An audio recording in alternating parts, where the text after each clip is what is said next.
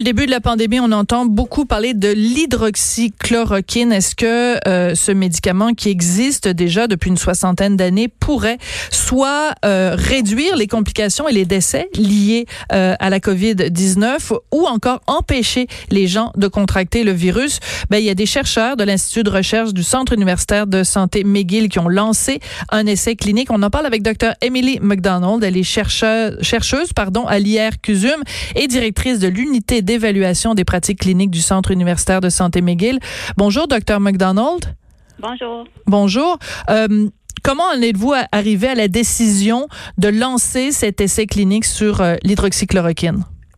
Bon, alors, euh, l'hydroxychloroquine, c'est un médicament qui a été utilisé euh, antérieurement pour traiter la malaria et certaines maladies auto-immunes, euh, telles que l'arthrite rhumatoïde et le lupus. Euh, on pense que ce médicament est relativement sécuritaire et il existe des preuves de laboratoire et quelques essais euh, qui a une activité contre COVID-19 et c'est un médicament qui est assez disponible dans de nombreux pays. Alors c'est pourquoi nous avons décidé de l'étudier. D'accord. Alors on sait que c'est un médicament qui est controversé. Vous l'avez dit, il y a eu des essais euh, in vitro, donc euh, des essais en laboratoire, mais des essais euh, in vivo, donc sur des gens. Il y a eu des, des essais euh, en Chine et en France, entre autres. Pourtant, les essais en France sont très controversés parce qu'il y a beaucoup de gens qui disent que la méthode, la façon dont les essais ont été faits, n'était pas concluant. Vous, vous trouvez quand même que ça vaut la peine d'aller de l'avant avec cet essai clinique ici au Québec? Oui, euh, nous avons, je pense, assez suffisamment de preuves qui, qui suggèrent que le médicament devrait être étudié pour déterminer s'il présente un bon équilibre entre efficacité et sécurité. Euh, les études à date sont très petites, alors c'est important d'étudier le médicament dans le cadre d'un essai contrôlé, randomisé, euh, qui est correctement mené. D'accord. Alors, quand vous dites randomiser, ça veut dire que les gens qui administrent, parce qu'il va y avoir donc des gens qui vont prendre l'hydroxychloroquine et un groupe contrôle, j'imagine, qui lui va utiliser euh, un placebo et euh, ça va être double aveugle. C'est-à-dire que les gens qui administrent savent pas qui le reçoit et les gens qui le reçoivent savent pas s'ils reçoivent l'hydroxychloroquine ou un placebo. Est-ce que c'est ça? Oui, c'est exactement ça. Alors, euh, les participants vont avoir euh, un chance sur deux d'avoir euh, le, le, médicament à l'étude ou bien le placebo. D'accord. Parce que juste pour revenir, donc cette fameuse étude en France, en fait, c'est plus qu'une étude, c'est un traitement à Marseille. Euh, le professeur euh, Didier Raoult, dont on parle beaucoup dans les médias, lui refuse de faire un groupe contrôle. Lui dit quiconque se présente à l'hôpital et euh, a est au début de la COVID-19, le début des symptômes, à tout ce monde-là, je donne l'hydroxychloroquine jumelée avec un antibiotique. Pourquoi vous, vous ne, n'utilisez pas ce protocole-là? Nous avons travaillé avec Santé euh, Canada et le mhm. comité d'éthique de la recherche um, pour nous assurer que nous testions le médicament sur une population de patients um, plus sécuritaire. Um, nous avons exclu toutes les personnes présentant des interactions médicamenteuses, les femmes enceintes, les personnes souffrant de maladies rénales, par exemple.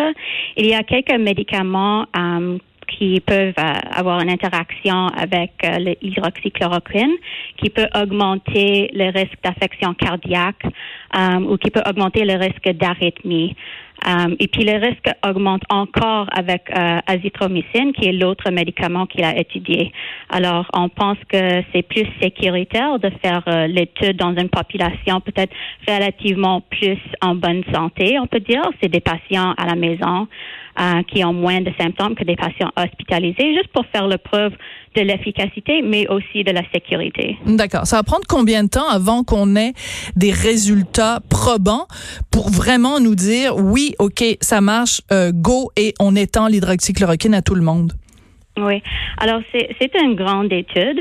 Euh, nous recrutons un total de 1500 participants dans chaque volet. Il y a deux volets de l'étude à travers le Canada et les États-Unis. Euh, mais quand même, l'étude s'inscrit assez rapidement. On a plus de 700 patients de 15 ans qui sont ah oui, déjà, dans, oui, qui sont déjà inscrits dans l'étude de la prophylaxie. D'accord. Euh, et on a plus de 200 dans le volet de traitement. Mais en espérant probablement avoir des résultats peut-être dans les prochaines six à huit semaines à venir. 6 à 8 semaines. Donc, c'est sûr que ce sont des bonnes nouvelles. En même temps, 6 à 8 semaines pour des gens qui, en ce moment, euh, souffrent ou sont inquiets et qu'il y a des, bon, évidemment, des rapports quotidiens qui nous parlent de, centaines de gens ou de dizaines de gens qui meurent. Euh, 6 à 8 semaines, ça, ça peut paraître long. Qu'est-ce que vous pouvez nous dire pour nous rassurer sur le fait que ça va prendre tant de temps avant qu'on ait des résultats probants? Je pense que euh, je comprends qu'on veut avoir une réponse rapide, mais à date, on n'a pas assez de l'information, mm-hmm. même pour dire que le médicament est efficace. Alors, si on donne cet médicament à tout le monde et après on trouve que ce n'est pas efficace et en plus que ça a causé des problèmes, des complications, euh, je pense que c'est, c'est important d'aller le plus rapidement possible pour avoir une réponse, un traitement, mais quand même de le faire d'une façon sécuritaire. D'accord. Par contre, j'aimerais juste clarifier quelque chose pour nous, docteur euh, Emily euh, McDonald. C'est que vous nous l'avez dit, ce médicament-là, donc l'hydroxychloroquine, euh, c'est un médicament qu'on utilise depuis depuis des années. C'est un, un anti-malaria. On l'utilise pour le lupus et l'arthrite. Donc, on connaît les effets de l'hydroxychloroquine. C'est pas comme si c'était un nouveau médicament. Donc, j'ai juste pour spécifier en quoi est-ce que on peut craindre que ce médicament-là ait des effets secondaires ou entraîne des complications. Euh, premièrement, les doses qu'on donne comme anti-inflammatoires pour les personnes avec le lupus, c'est plus petit que les doses qu'on donne pour le traitement de COVID. Alors, on sait que ce médicament peut avoir des interactions avec des médicaments assez communs, euh, comme des médicaments qu'on prend pour anxiété ou dépression, ah, qui sont assez communs dans la population. Alors, euh, comme on utilise une dose plus haut, et mhm. les gens à la maison n'ont pas accès à peut-être euh, des façons d'avoir des électrocardiogrammes parce qu'ils sont en isolement, euh, de faire le, de monitorer les, les patients à la maison sur le médicament à une dose plus haute que d'habitude ça va être difficile. Alors, euh, Mais en même temps, docteur Madonna, si je peux me permettre, le professeur Raoult à Marseille, je reviens toujours à ça, euh, lui euh, n'administre l'hydroxychloroquine qu'à des gens qui sont hospitalisés à l'Institut hospitalier universitaire de Marseille. Et avant de leur administrer l'hydroxychloroquine jumelée à un antibiotique, il, il leur fait passer toute une batterie de tests, y incluant un électrocardiogramme. Est-ce que c'est pas ça qu'on devrait faire pour s'assurer justement qu'il n'y a pas de complications?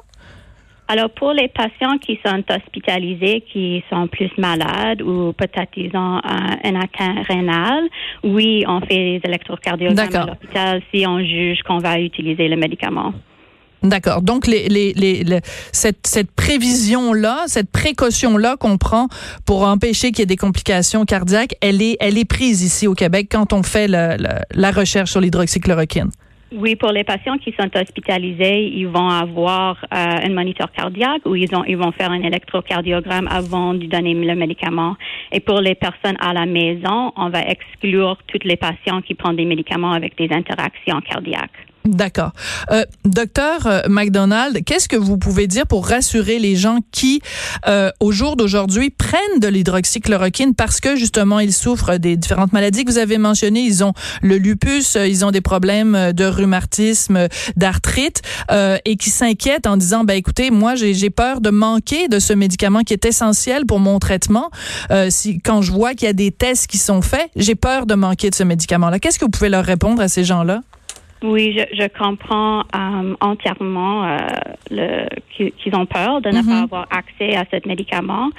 Euh, je, je peux dire qu'à l'hôpital, on a un programme d'accès. Les personnes qui prennent le médicament à la maison pour lupus, l'arthrite rhumatoïde, ils vont continuer le médicament lorsqu'ils sont hospitalisés si le médicament est jugé efficace et sûr, le gouvernement et le fabricant du médicament devront collaborer pour tenter de le rendre le plus largement disponible pour traiter le COVID, mais aussi pour garder les traitements pour les gens qui le prennent d'une façon chronique. Oui, mais en même temps, euh, corrigez-moi si je me trompe, mais il n'y a pas euh, l'INES et même le Collège euh, des médecins qui ont dit, ben écoutez, pour l'instant, il faut vraiment restreindre les, les prescriptions d'hydroxychloroquine pour s'assurer qu'il n'y ait pas de pénurie. Donc, on se retrouve un petit peu coincé en disant, on veut pas enlever à Jean pour donner à Jacques. Oui. Oui, et, il y a des personnes qui le font, euh, qui le prennent d'une façon euh, chronique, donc c'est sécuritaire de l'arrêter pour un ou deux mois. Ah d'accord, ben ça c'est important. C'est important. On va se quitter là-dessus malheureusement, Dr McDonald, parce que c'est la fin de l'émission. Mais donc ça c'est important ce que vous venez de mentionner sur euh, les délais justement pour les gens qui déjà prennent de l'hydroxychloroquine. Écoutez, merci beaucoup d'être venu nous parler aujourd'hui. Vous êtes chercheuse à l'IR CUSUM, directrice de l'unité d'évaluation des pratiques cliniques, et vous nous parliez donc de ce, ces tests qui vont être faits sur l'hydroxychloroquine. Je voudrais remercier euh, Gabriel Meunier, je voudrais remercier euh, Maude Boutet, je voudrais remercier Hugo Veilleux et tout le monde ici à Cube. Merci beaucoup à vous d'être là, chers auditeurs, puis on se retrouve demain midi.